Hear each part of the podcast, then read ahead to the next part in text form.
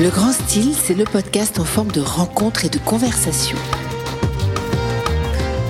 Avec des créateurs, des passionnés, des amoureux du beau, des nouveaux talents, des artistes. En quelque sorte, un voyage au cœur du style. Ce sont des entretiens au cours desquels nous cherchons à percer les secrets de leur réussite pour accéder au grand style. Recevoir Clémence Guérand, c'est recevoir une jeune femme, pianiste, concertiste. C'est l'écouter raconter ce qui compose sa vie, sa partition à elle, jouer avec les notes.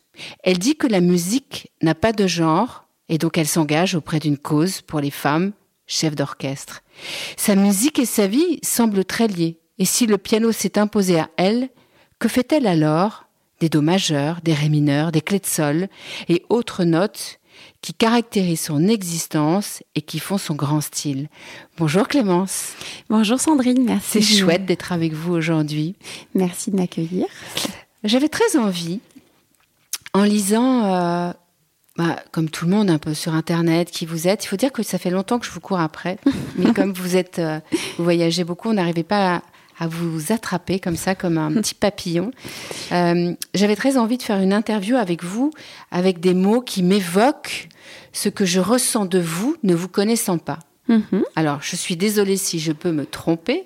Non, non. Euh, et, euh, mais avant ça, j'avais j'avais une question qui est c'est quoi une pianiste? Concertiste. Est-ce qu'il y a une différence entre les deux? Oui, alors euh, tout, dépend comment comment on se on se on se positionne dans son métier, dans dans, dans sa vie personnelle. Euh, J'ai fait des choix depuis euh, plusieurs années maintenant de ne de ne pas me consacrer uniquement à la vie sur scène pour plein de raisons et particulièrement pour des raisons personnelles puisque j'élève un, un petit garçon de deux ans et demi qui a qui a encore très fortement besoin de sa maman Et vous de lui et nous de lui Ouais. et, et pas seulement de sa maman d'ailleurs. Et, euh, et, et donc c'est un choix. Alors on peut évidemment euh, la vie de, de, de pianiste, elle peut être sous, sous plusieurs facettes, avec euh, avec une présence très fréquente sur scène et puis un peu moins, et puis beaucoup de voyages et puis un peu moins, et, et puis d'autres facettes de la vie artistique qui en fait sont tout à fait complémentaires euh, à sa vie euh, à sa vie artistique euh, avec l'instrument. Et pour moi c'était non seulement complémentaire mais nécessaire. C'était ça a toujours été un besoin. J'ai toujours eu besoin de me nourrir d'autres choses. Et parfois trop au risque parfois de m'éparpiller un petit peu ce qui ce qui est intéressant voilà Ah bah oui, euh, naviguer dans la vie, c'est bien aussi. voilà Alors le premier mot euh, que m'évoquait euh, votre personnalité et le style, euh, Clémence Guérand, c'est le mot passion. Est-ce Oui. que c'est ça évoque quelque chose pour vous euh? Oui, un petit peu, oui, oui. oui, oui, puisque je, je, je- j'en parle assez, assez librement et euh, je dis même qu'on, qu'on parle de la passion et on n'en parlera jamais assez. On en parle beaucoup, on n'en parlera jamais assez. Est-ce qu'on en parle Euh, bien Est-ce qu'on en parle bien? Alors ça, je, je ne m'aventurerai pas dans un quelconque euh, jugement, mais, mais je, je serai en tout cas d'avis pour en parler beaucoup plus. Euh, et, et effectivement, euh, c'est un, c'est une, une des, une des, des caractéristiques qui, euh, qui me définissent le plus, en tout cas, euh, qui, qui font, qui fait intégralement partie de, de, de, de ma vie. Je, je ne peux pas concevoir ma vie sans être passionnée. Et, et en fait, c'est même pas une, une question de capacité à être ou ne pas ou ne pas être. C'est une une évidence. euh, Comme un ADN c'est un ADN. Voilà, Mm. Euh, tout ce que j'ai entrepris jusqu'ici, je l'ai fait avec passion, avec cœur, avec sincérité, et, et, et je continue euh, de façon très très naturelle et, et très très authentique. En fait, je n'ai pas d'autres euh, d'autres euh, Moteur moteur que la passion. Alors c'est Ouais. là où c'est très intéressant parce que justement, je je- je- j'aime beaucoup en parler et avant de venir vous voir, je me suis un tout petit peu, j'ai pris quelques petites sources, quelques petites notes C'est bien, on va en profiter. parce que je trouve que c'est intéressant de toujours replacer les choses puisque les mots ont un sens euh, dans leur contexte à la fois littéral et aussi euh, philosophique. Et euh, je suis pas du tout philosophe, je laisse bien la, la place à d'autres, mais euh, je, en tout cas, je, je lis et je, je m'intéresse beaucoup à, à la philosophie depuis toujours. Et ce qui est intéressant, c'est euh, la passion en philosophie, c'est une notion centrale qui renvoie à la conception de, de, subjectivité. Et euh, pour les philosophes de la liberté, la passion, c'est une maladie de l'âme. Euh, chez Kant par exemple. Donc c'est très intéressant, bien sûr. Pour les, les, les, philosophes rationalistes comme Platon et Descartes, elle brouille le jugement et empêche l'accès aux vérités. voilà. Alors que pour les romantiques, comme Hegel, Schelling, Kierkegaard ou, Nietzsche et, j'en passe, la passion intensifie la vie et elle est synonyme de libération. Donc moi, ce que, ce que, je, ce que je dirais par rapport à la passion, c'est que je suis beaucoup plus... Euh, elle me... Je suis, elle intensifie votre vie Elle, elle intensifie ma vie. Je, je, c'est beaucoup plus dans le, dans le, chez les romantiques que je m'y retrouve. Et j'ai noté cette phrase de, de Kierkegaard, justement. Euh, euh, on a plus perdu quand on a perdu sa passion que quand on s'est perdu dans sa passion. Voilà. J'adore. J'adore. Ça évoque plein de choses. Ça évoque plein de choses, puisque bien évidemment, l'enjeu d'une passion, c'est toujours cette, cette justesse entre euh, l'aspect euh, destructeur que peut avoir une passion, soit avec un sujet, soit souvent avec un sujet qui est, qui est l'être euh, l'être humain, qui nous renvoie un peu à son propre miroir, soit l'objet qui peut être une l'objet, par exemple la passion à l'instrument, à la musique. Et là, c'est un, rapport totalement différent qui s'instaure. Mais et donc cette histoire de, de, destruction, d'ambiguïté entre la destruction et le moteur, mm. et en tout cas le, ce, ce qu'instille euh, la passion, euh, euh, par exemple chez moi, c'est pas du tout quelque chose de destructeur, c'est quelque chose qui intensifie ma vie, qui la rend plus belle et qui la rend plus gracieuse. Et, et, et, c'est intéressant de, de, de la voir sous cet angle-là. J'entends souvent parler de passion comme étant quelque chose un peu d'obsessionnel, de, de, de, de, destructeur. C'est certainement vrai, surtout dans les relations amoureuse probablement, mais euh, ça l'est pas toujours. Et ça peut l'être, ça peut être dans une relation amoureuse quelque chose au contraire de très apaisé, de très fort, de à la fois fougueux, mais avec beaucoup de, avec beaucoup d'intensité et quelque chose qui est, qui est un véritable générateur, un moteur en tout cas, voilà. Et je voulais dire aussi cette histoire de, de mots, puisque je parlais des mots, euh, et, et j'ai retenu aussi le, le la, la, racine en fait, le, le ce qui relève de l'étymologie du, du, sens euh, du, du, mot passion et, et du latin patio, qui est une action de supporter, de subir et, de souffrir. Donc ça, on revient un petit peu à ce que je disais. c'est comme une ligne de crête en fait. voilà. Hein, vous savez que c'est à la fois, euh, j'ai le sentiment quand vous, quand je vous écoute, que la passion c'est aussi un engagement dans la vie presque. C'est une façon de s'engager dans la musique ou s'engager dans, je crois, oui. dans ce qu'on fait. Puis à la fois c'est quelque chose dans la ligne de crête qui peut aussi euh, faire beaucoup souffrir parce qu'effectivement le mot passion a pour étymologie de pathie, passion, qui veut dire souffrir. Oui, oui. Donc c'est intéressant de porter, On peut le porter. Moi, en tout cas, je le porte avec beaucoup de, avec beaucoup de joie, de, de sérénité, de, de bonheur et, et d'apaisement. Et je trouve que hum, c'est cette sorte de sens des mots, par exemple, et, et finalement presque un peu euh, le poids, le poids des mots est très important parce que si on vient à penser que le sens ancien, comme, comme j'ai pu le lire, euh, c'est tous les phénomènes passifs de l'âme, c'est-à-dire que la passion, c'est tout ce qu'on subit. Et puis, au sens plus moderne, une inclination moins maîtrisable, où il y a une véritable rupture de, l'équilibre psychologique.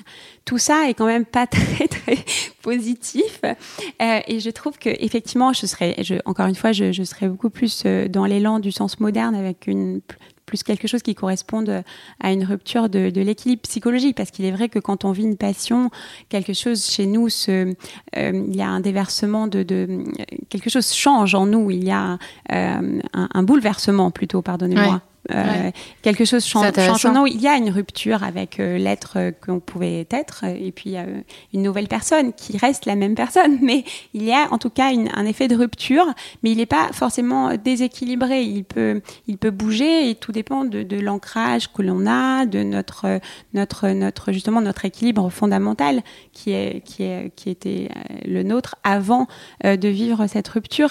Et si je pense que si on si on est ancré et qu'on a justement plusieurs, euh, euh, plusieurs sources de, de, de, pas seulement, d'ailleurs, c'est ce que je voulais dire aussi, plusieurs passions. Ça permet de ne pas, euh, de, de, de, toujours se retrouver et de ne pas euh, vivre ce déséquilibre. Voilà. Et pour moi, la passion, c'est vraiment euh, euh, le, quelque chose qui porte, qui est un moteur et, et qui n'est pas une proie. On n'est pas en proie à une passion, ni on n'est pas la proie d'une passion. Pour moi, la passion, c'est vraiment le sujet, le, le, le, rapport à un sujet ou à un objet, est-ce que euh, c'est par rapport à l'être ou c'est déjà cette question-là qu'il faut se poser. Mais dans tous les cas, euh, on est captivé. Il y a quelque chose qui éveille nos sens, que la passion suscite et qui fait qu'on est, en tout cas pour moi, euh, on n'est pas dans l'obsession, on est dans le mieux, on est dans un rapport de, de désir qui, qui intensifie les choses. Voilà. Vous avez la passion du piano ou de la ah, musique? J'ai une passion de la musique et du piano qui est euh, pour le coup, là, elle peut être euh, réellement obsédante et c'est une bonne obsession. Par exemple, c'est ce que je disais dans, dans l'affaire de la, dans, dans, dans le, sens de, de ce qu'on parle, de, comme on parle de destruction dans la passion. Euh, c'est une, c'est pour moi ce que je considère comme étant une bonne obsession parce qu'elle me nourrit, elle nourrit mon, mon existence, elle nourrit mon âme et elle m'élève et elle me rend mieux, elle me rend heureuse. bon. Après le mot passion, euh, j'aurais peut-être dû commencer par celui-là, mais le sens finalement importe peu, mais la vocation. C'est les mêmes euh, oui, la vocation. rituels, enfin euh, ritournelles, passion, vocation. Oui, euh, le mot vocation, est-ce que c'est quelque chose Enfin, je sais pas. Moi, j'ai pas eu la vocation de la musique, donc je, je, je, conçois, mais j'arrive pas à intellectualiser presque, en fait. Oui, oui. Alors là, je serais plus, puisqu'on parlait des philosophes sur sur Descartes, qui qui disait que face à l'évidence, euh, je crois que c'est un peu ça. Face à l'évidence, je saurais que je suis dans le vrai ou je saurais que je suis. Euh, oui, je saurais que je suis dans le vrai. Et c'est intéressant de voir que pour moi, la, la, la vocation, c'est un peu comme une évidence, quelque chose qui, euh, mm. qui s'apparente à une, une, forme de vérité, en tout cas celle que c'est je crois être la vérité. Dites. Voilà, quelque chose qui nous tombe un peu du ciel. Je vois par exemple, j'en reviens à mon, à mon fils de deux ans et demi, euh, qui s'appelle comment? Qui s'appelle Achille et qui, qui est plein de vie et, euh, et, et, je n'ai pas souhaité euh, lui imposer, par exemple, cette vocation qui est la mienne, euh, qui est la musique, mais il le vit un petit peu au travers, évidemment, de, de, de, de, de l'entourage qui est le sien et il vit avec la musique, il, il respire avec la musique. Et c'est très intéressant de s'apercevoir que même si on veut pas, on, on, veut laisser l'enfant euh, libre de ses choix et on se dit on veut, on veut pas lui projeter. En tout cas, je, je souhaitais pas euh, lui projeter cette euh, un instrument en particulier. C'est très intéressant de voir comment un enfant, par exemple, va aller vers l'instrument naturellement. J'ai essayé de lui apporter d'autres instruments pour qu'il puisse choisir lui-même. Je lui ai mis des guitares, un violon, des tambours des, des, des, instruments plus accessibles pour son âge. Et il va naturellement vers le piano comme, comme une évidence et sans que je fasse quoi que ce soit, puisque je, encore une fois, je, je ne souhaite pas lui imposer. Et c'est très, très intéressant parce que la vocation pour moi, c'est ça, c'est l'élan de l'évidence, l'élan, euh, l'élan de la simplicité, du naturel et, et quelque chose qui s'impose à nous, quoi. Voilà. C'est fou alors parce que ce que vous dites, euh, j'adore. Euh, quand on, nous, on fait le grand style, on a envie justement d'emmener des gens vers, vers cette évidence ou vers la vérité ou vers une forme de vérité. Quand vous dites la vocation, c'est quand vous citez Descartes, vous dites bah, finalement c'est le seul moment, c'est un moment de vérité, quoi. Oui, c'est magnifique d'avoir la vocation alors. C'est-à-dire que dans la oui, vie, c'est une grande chance. Ouais, je, je, voulais pas employer ce mot parce que je me dis la chance, j'y crois pas trop, mais c'est un hasard fait de circonstances oui. qui s'alignent formidablement bien. Parce que que ce soit la vocation d'un sport, que ce soit la vocation de l'écriture, de la musique, de l'écriture de la musique ou de pouvoir la jouer, c'est magnifique. C'est un oui, je suis un cadeau, quoi. Mais c'est un vrai cadeau. Et d'ailleurs, je, je, dis souvent, c'est comme le, le fait d'aimer d'aimer l'autre, d'aimer son prochain, d'aimer d'aimer l'amour, d'aimer l'autre, d'aimer la relation amoureuse. C'est j'en reviens toujours à ça parce que c'est quand même la plus belle chose pour moi ouais. qui soit sur terre, c'est vraiment aimer et, et, et, le sentiment d'être aimé. Et, et en, en, effet, je trouve que que c'est on n'est pas égaux là-dessus et euh, c'est une je dis que c'est une chance d'avoir ce genre d'évidence là comme effectivement des vocations ou, ou des métiers en tout cas qu'on peut exercer euh, au travers d'une passion, mais l'idée de, de, de, de, cette vocation euh, et, et, de cette chance, justement, pour revenir à la chance, euh, n'est pas, on n'est pas, on n'est pas égaux et on n'est pas égaux avec l'amour aussi. Euh, on, on, peut rencontrer, je, je, pense que tout le monde n'a pas cette capacité d'aimer et, et, aussi et d'être aimé et d'être aimé. ça, c'est encore autre chose, mais pour moi, surtout cette capacité de donner de soi et, d'aimer les autres. tout, tout le monde n'a pas ce, cette, cette possibilité-là, et il faut pas en vouloir. D'ailleurs, euh, moi, j'en veux à personne. Je dis ça de, de manière très, euh, très factuelle, puisque très détachée, très détachée, parce que et, et à la fois avec euh, avec beaucoup de cœur, mais mais c'est très intéressant de voir que en fait, souvent, il y a un lien entre la vocation et l'amour et le, le, don de soi, parce que plus on aime et plus on va on va éveiller son ouverture aux autres et, et donc son ouverture vers le monde et donc vers de possibles vocations. Quand vous jouez, quand vous faites de la musique et que vous parlez de cette vocation, on entend euh, justement cette relation euh, d'amour que vous pouvez procurer grâce à la musique et à un instrument de musique qui est le piano. Oui, oui, oui. on voit le lien, en fait, on voit beaucoup d'émotions. oui, ça compose autour de vous ces mots finalement, une cette partition, parce que c'est le mot auquel je voulais venir maintenant. Je pense qu'on transmet ce qu'on ce qu'on est, une partie de, de soi en fait. Mais alors justement, ce mot partition, j'adore ce mot. Parce que je trouve qu'à la fois, on pourrait en parler euh, pour ah tout à chacun. Hein, La partition d'une vie, c'est-à-dire que je trouve. Euh, je vous écoute d'abord, je vous donnerai un point de vue après. c'est un joli mot, non? Avec plaisir, c'est magnifique. Alors, j'ai pas étudié son sens étymologique, mais je trouve ça, je trouve ce mot effectivement, euh, évidemment, il a, il a en plus, je dirais, euh, animé ma vie depuis ma plus tendre enfance, puisque euh, je ne partais pas en vacances sans mes partitions. Je ne, je ne, d'ailleurs, je ne voyage jamais sans mes partitions, même lorsque je pars en week-end pour me reposer, ce qui est assez rare. Et, euh, et, et donc, le mot partition, oui, c'est pour moi la partition, c'est la vie. Et si je devais résumer les, choses vraiment en un mot, enfin en deux mots, ce serait vraiment ça, la vie. Euh, ce degré d'intimité, en fait, euh, qu'on dévoile.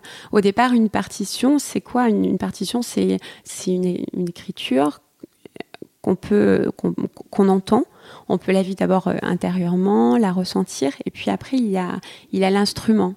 Alors l'instrument, c'est plusieurs plusieurs évidemment plusieurs vecteurs. Ça peut être l'orchestre, la voix qui est un magnifique instrument, mais aussi euh, le piano euh, et, d'autres instruments que, de solistes. Et, en fait, aucune autre discipline dans l'art, en tout cas, je n'en ai pas, je, n'en ai pas vu d'autres dans ma vie, ne rend ça. C'est vraiment l'idée de la partition de dévoiler euh, sans la parole, sans la parole. C'est vraiment d'une d'une magie absolue c'est un, c'est ce qui rend euh, cet effet euh, complètement, je trouve, euh, et je, c'est, complètement fou de ces rencontres entre musiciens qui, qui qui reste et demeure toujours, euh, non pas mystérieuse, mais, euh, mais réellement euh, époustouflante. C'est-à-dire qu'un musicien du fin fond de, de, la Chine avec un musicien du, du, du sud de l'Afrique qui, qui, ne parlent pas le même langage, qui ne se connaissent pas, qui ne connaissent pas leur religion, leur origine, leur manière de penser la politique ou le monde, se retrouvent et se mettent ensemble dans une même pièce et jouent ensemble sans se poser aucune question et jouent mmh. ensemble. Et il y a mystérieusement cette magie du beau, du, du sans, sans, sans, penser à quoi que ce soit d'autre que la musique. C'est quelque chose vraiment, euh, vraiment, vraiment, je crois, euh,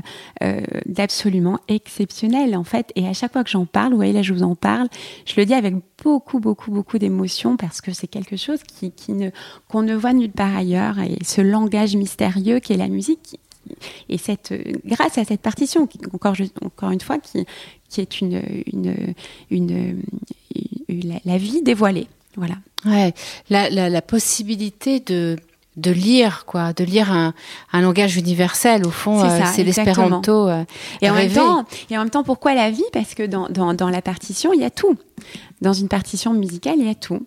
Il y a la respiration, euh, le fil euh, d'une phrase mélodique euh, avec une phrase qui s'ouvre et qui se ferme, comme dans la vie lorsqu'on lorsqu'on s'exprime.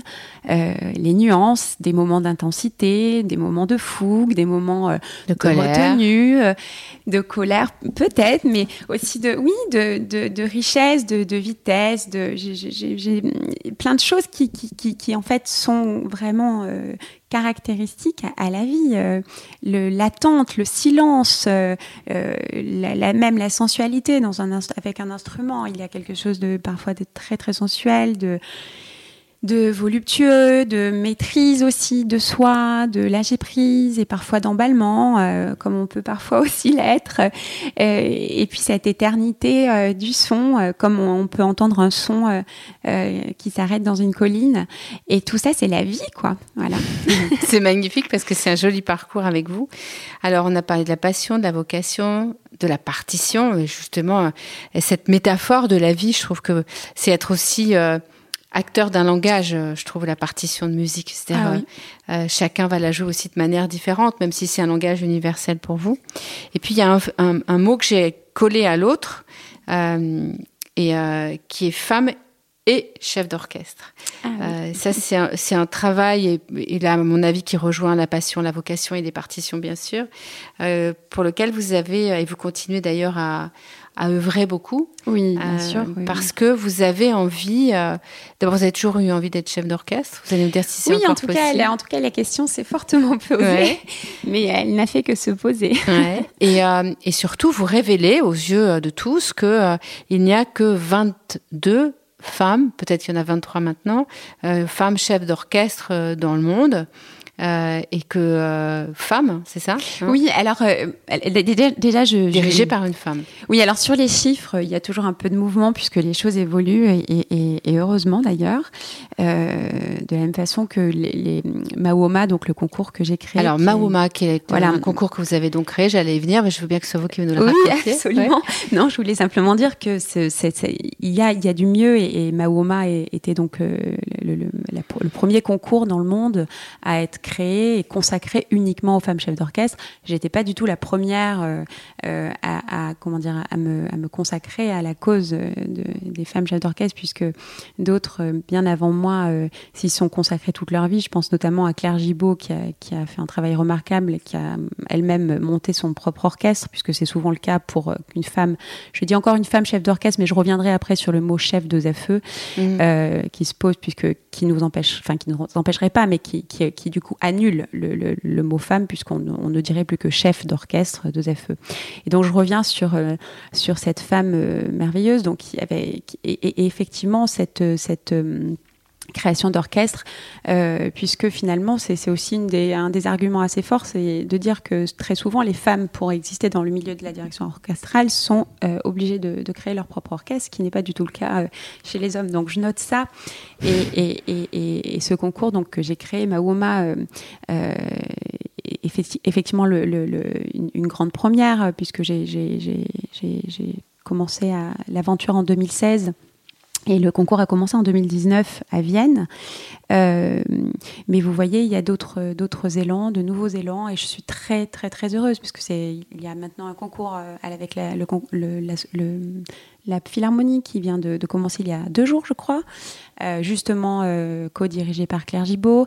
Et donc il y a il y a du mieux. Et, et, les chiffres évoluent aussi. Alors je pense plutôt dans le monde qu'on est sur plutôt quelque chose comme une cinquantaine de femmes sur 800 hommes environ. C'est très très peu encore.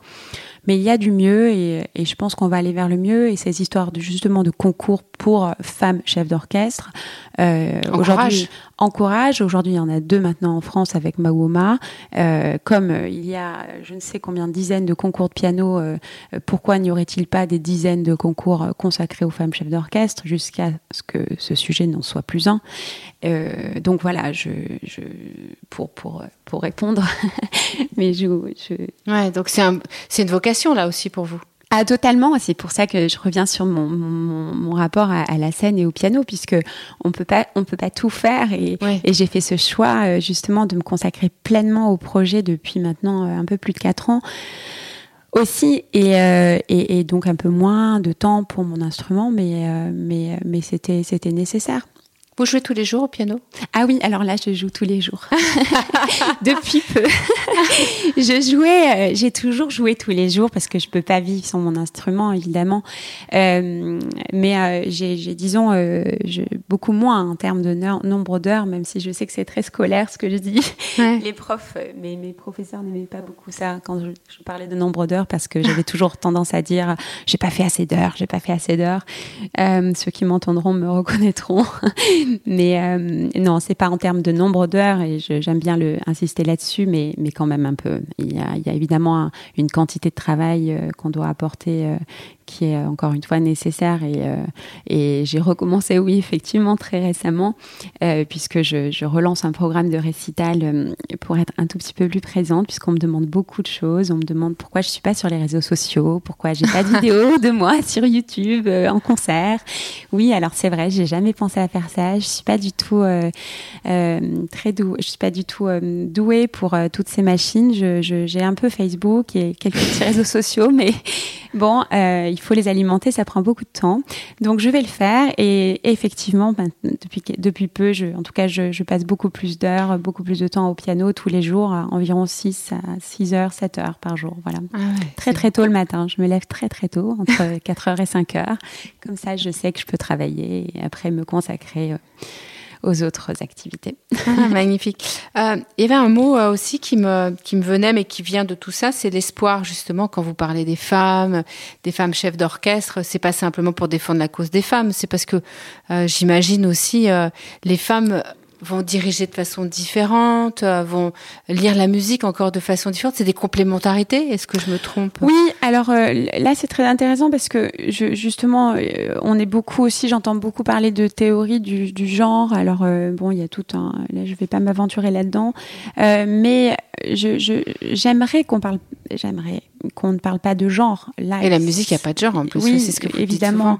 Et mais on est quand même, enfin, nos sociétés euh, sont encore, euh, euh, qu'on le veuille ou non, sur sur euh, avec des mots qui parlent de genre. Quand on parle de féminisme, de, de, féminité, de masculinité, euh, et ce serait difficile de ne pas en parler.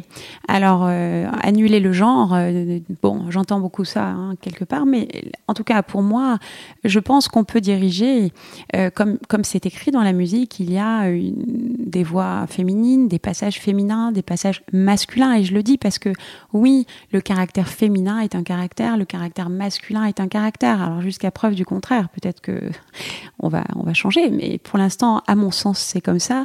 Et on peut donc diriger euh, avec une, une forme de, de, de, féminité. Un homme peut diriger avec beaucoup de féminité et beaucoup euh, d'autorité à la fois. Et, et, et c'est la même chose pour une femme. Une femme peut diriger avec beaucoup d'autorité, beaucoup de masculinité et aussi beaucoup de féminité. Ce qu'apporte la femme dans la direction d'orchestre, je pense que elle apporte évidemment beaucoup, euh, mais, il n'y a pas un plus pour un moins. Je ne suis pas partisane euh, de, cette idée selon laquelle euh, un genre est mieux que l'autre. Simplement, la nécessité de voir une femme à la baguette, c'est une évidence et on ne pouvait pas s'asseoir là-dessus. il n'y a pas de raison. Alors, est-ce que maintenant ce, on se pose toujours les questions du pourquoi. Hein. C'est une question qui est très très fréquente. Euh, Est-ce que ce sont les mots qui dérangent? C'est pour ça que j'en reviens à cette histoire de, chef de ZFE aussi, qui a suscité aussi beaucoup de, questionnements, en tout cas qui a soulevé beaucoup de questionnements et, et, qui apparemment était nécessaire. Il fallait qu'on ajoute le 2FE pour qu'on comprenne bien que la femme existe, quoi. Hein, euh, et on l'entend pas seulement, enfin le chef maintenant, c'est pas seulement pour la direction d'orchestre, mais c'est aussi pour les chefs de cabinet, pour, euh, les pour d'autres corps, voilà, absolument. Et donc le mot euh... chef, je pense que ce mot-là dérange aussi. Ouais. C'est-à-dire que dans le mot chef, par oui, exemple, chef, il y a ce truc un peu dans la cuisine, très, très dominant et très euh, et j'ai, par exemple, je me suis fait cette réflexion euh, qui, qui, change finalement, je, je, dois dire, pas grand-chose parce que le sujet reste le même, mais euh, par exemple en Angleterre et aux États-Unis, le, mot chef, c'est pas chef, c'est conductor, c'est euh, conduire. Et déjà, l'étymologie, la manière dont on va faire passer un message au travers du mot n'est pas tout à fait la même chose. Et c'est vrai que conduire, c'est pas tout à fait quelque chose, la même chose que de, dire je suis chef. Alors oui, bon, effectivement, mais ça n'explique pas évidemment euh, euh, qu'il y ait jusqu'ici si peu de femmes à la qui dirigent. les compositeurs, les grands compositeurs de musique sont majoritairement des hommes. Ah oui, oui, oui. Non, mais ça, c'est. j'ai donc. Vous avez cité des, des, philosophes tout à l'heure. Il n'y avait pas une femme. Oui. Non, c'est vrai qu'il y a, il y a ça. J'ai même commencé le. Enfin, j'ai pensé, disons, le, concours Mawoma sur. Euh, euh, sur ce euh, sur ce sur ce premier sur ce premier point puisque lorsque j'ai ouvert un livre il y a quelques années sur les grands chefs en fait le titre du livre c'était les grands chefs du 20e eh bien, euh, il n'y avait que des hommes. Et pourtant, il y avait une femme. Hein. Euh, on, l'a oublié, mais elle était, elle était bien, euh, elle était bien, elle était bien née. Et elle avait, elle avait fait une carrière. Elle s'appelle Nadia Boulanger. Et, et on n'en parlait pas. Et il y en avait, il y en et il y en avait d'autres. Et on n'en parlait pas. Et donc, ça m'a vraiment frappée. Je me suis dit non, mais attends, on fait un bouquin sur les grands chefs d'orchestre et on oublie de parler quand même des femmes. Là, il y a, il y a vraiment quelque chose qui qu'il faut changer, quoi. Ah bah si on peut. Il faudrait une émission entière pour essayer de comprendre tout ça. Euh, un autre mot, transmission. Qu'est-ce que vous avez Alors, il y a un petit garçon qui s'appelle Achille, qui a deux ans et demi. Euh, Est-ce que la musique, euh, justement, permet de transmettre? Est-ce que vous avez envie de transmettre euh, euh, euh, quelque chose à travers la musique, dans, dans, ce que vous vivez de cette musique. Est-ce qu'il oui, oui, y a un acte de transmission? Bien sûr, bien sûr, bien sûr. Je pense que transmettre, c'est un mot qui est doux et qui, euh, qui éveille plus le, fait de susciter, de d'instiller plutôt que d'imposer. Et, j'aime beaucoup ce mot, euh, l'idée de transmettre, c'est euh,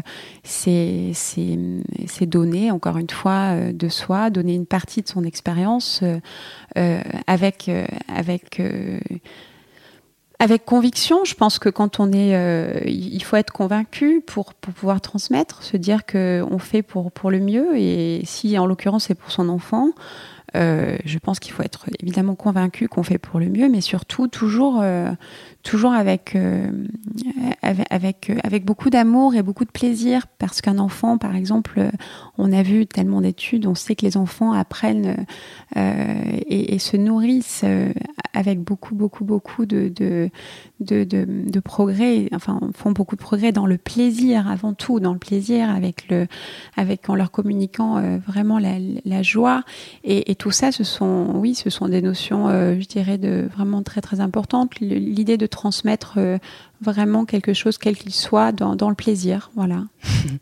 Eh ben, c'était un joli moment avec vous. Merci de nous avoir transmis un peu de cette passion, de votre vocation, de la musique.